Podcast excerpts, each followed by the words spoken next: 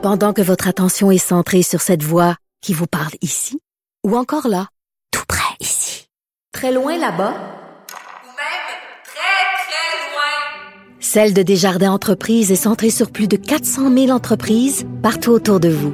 Depuis plus de 120 ans, nos équipes dédiées accompagnent les entrepreneurs d'ici à chaque étape pour qu'ils puissent rester centrés sur ce qui compte, la croissance de leur entreprise.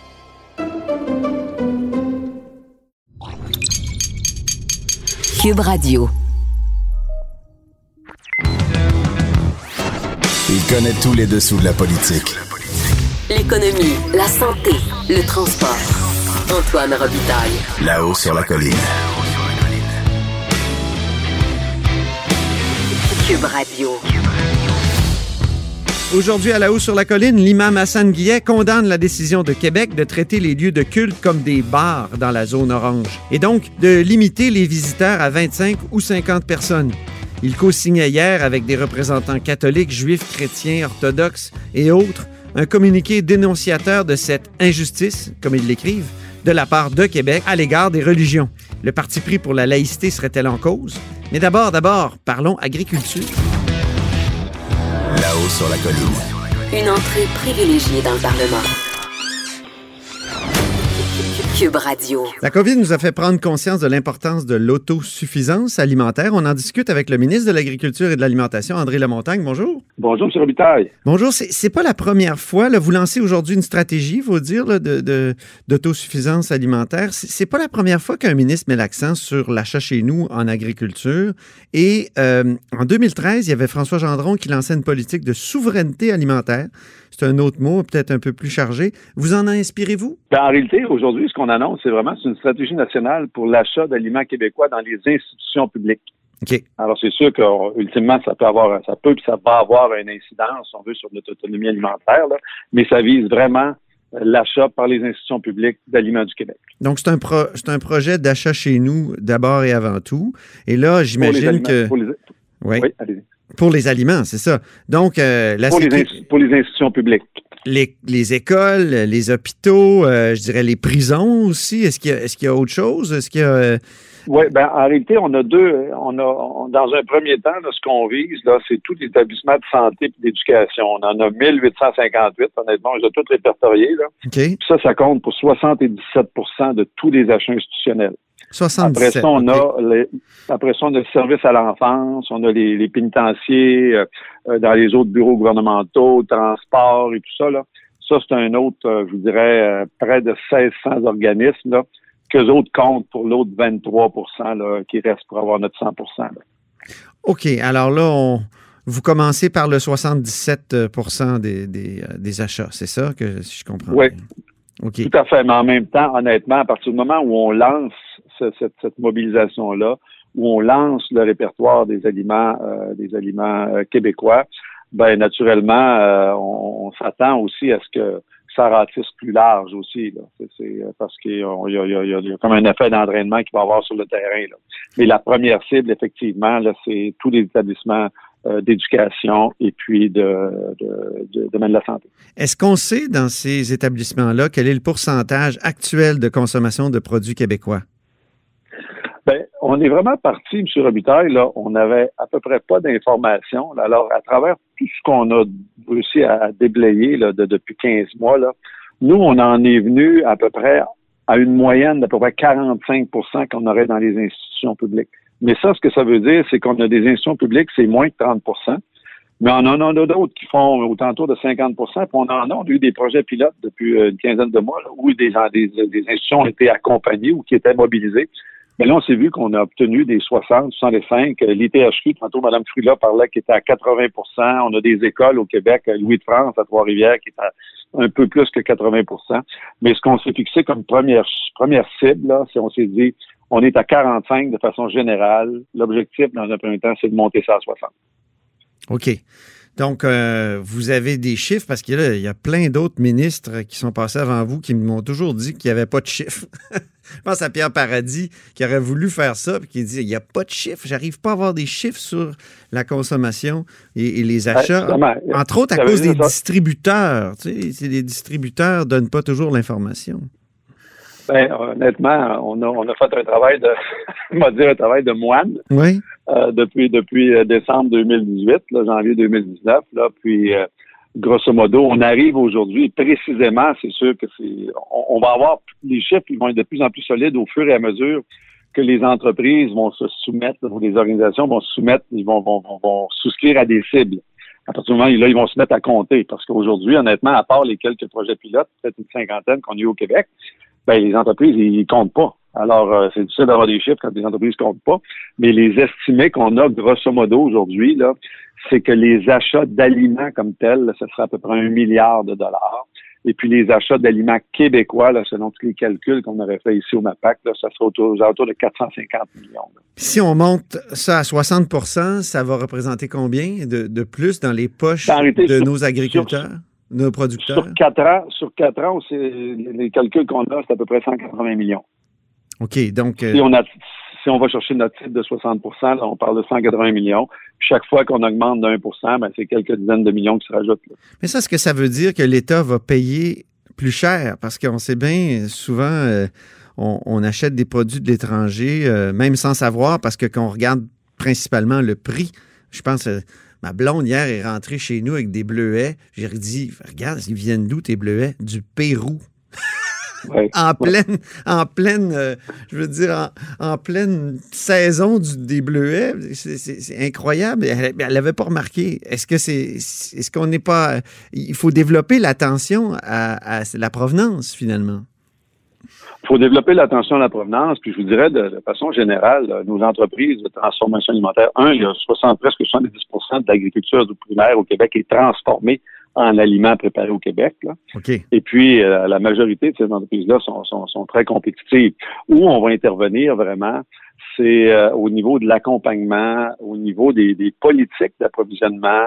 Euh, quand on a le partenariat avec les, les THQ, on va avoir vraiment des conseillers en approvisionnement local. là.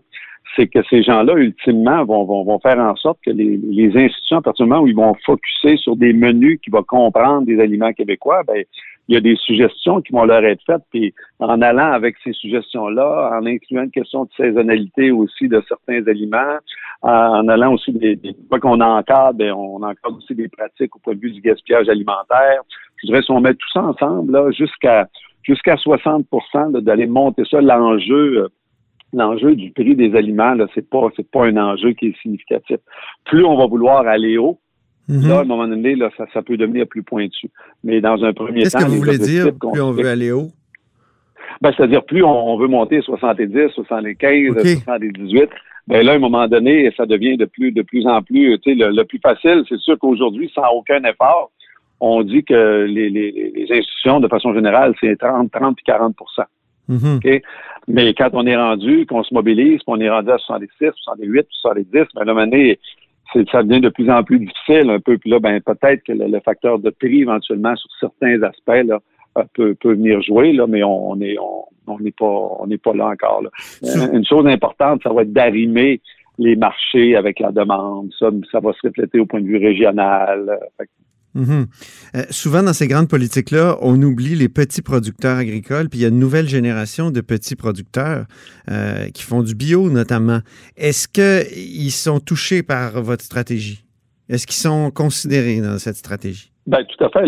L'objectif, la mise en place d'un- d'une équipe de conseillers en approvisionnement local, ça va viser justement ça. Mhm. Oui, on a, encore là, M. Robitaille, c'est parce que, tu sais, il y a des grandes institutions qui ont certaines politiques d'achat, tu as des plus petites institutions. Alors, il y, a, différents marchés qui vont pouvoir être, euh, être, euh, être tenus en compte, mais la, la question de la- de l'accompagnement euh, des, euh, des, des- institutions publiques là, euh, va certainement amener une dimension de la disponibilité régionale des, des- produits.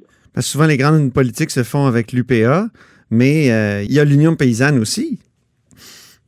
Dans le tout, il n'y a pas de lien avec euh, peu importe des, syndicats qui représentent des producteurs. Ce qui est important, c'est qu'un, moi, quand je suis arrivé en poste, puis j'ai posé des questions, pour un acheteur d'un organisme, d'une institution publique, un petit, un moyen, un grand, il n'y avait aucune source, on veut, coordonnée de- de- quels sont les aliments qui sont disponibles au Québec, qu'est-ce qu'on produit au Québec. Alors, aujourd'hui, ce qu'on vient de lancer, c'est le répertoire des aliments du Québec. Dans un premier temps, au moment où on se parle, ceux qui peuvent s'inscrire au répertoire, c'est ceux qui sont inscrits auprès d'une plateforme qui s'appelle GS1. Ça, c'est vraiment tous les transformateurs puis les producteurs, nos maraîchers, euh, c'est des produits qui sont emballés qui sont distribués dans les supermarchés. Je vous dirais que la majorité de ces gens-là sont membres GS1. Nous, ce qu'on veut faire, c'est d'ici la fin de 2021, on veut mettre en place un autre volet de la plateforme du, du, répertoire des aliments qui va permettre aux plus producteurs ou ceux qui sont pas inscrits auprès du GS1, qui sont dans d'autres circuits de distribution, qui vont pouvoir euh, inscrire leur d'eux-mêmes mhm. leurs produits, leurs différents produits sur le répertoire des aliments du Québec. Alors, quelqu'un va être dans une région quelque part, il y a des décisions à prendre, il va avoir accès aux informations, naturellement, que nos producteurs, nos transformateurs vont avoir rendues disponibles. Mhm. L'autre jour, je suis allé manger euh, au Café du Parlement, puis c'est la même chose pour le, restaurant parlementaire quand il va ouvrir. Il y a des tomates qui ont été cultivées devant le Parlement.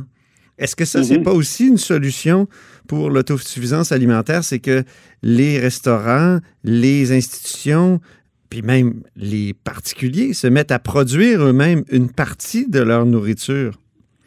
Ben, tout à fait. Je vous dirais que moi-même, cet été, euh, je mange des, petites tomates que j'ai cultivées avec un de mes voisins. Ah, ben, j'allais vous poser la question. Ouais, vous faites un ah, potager vous-même?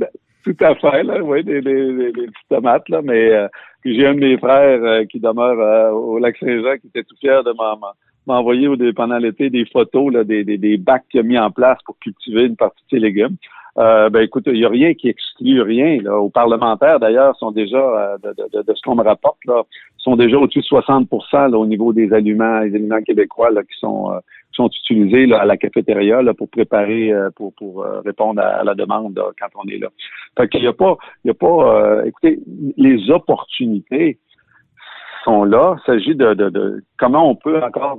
Mais est-ce que l'État peut aider? Est-ce que l'État se rencontre encore plus? Est-ce que l'État peut aider cette production locale-là, cette production hyper locale euh, à, l'occasion? Est-ce qu'il pourrait y avoir un crédit d'impôt à la création d'un potager ou quelque chose de même? Ou?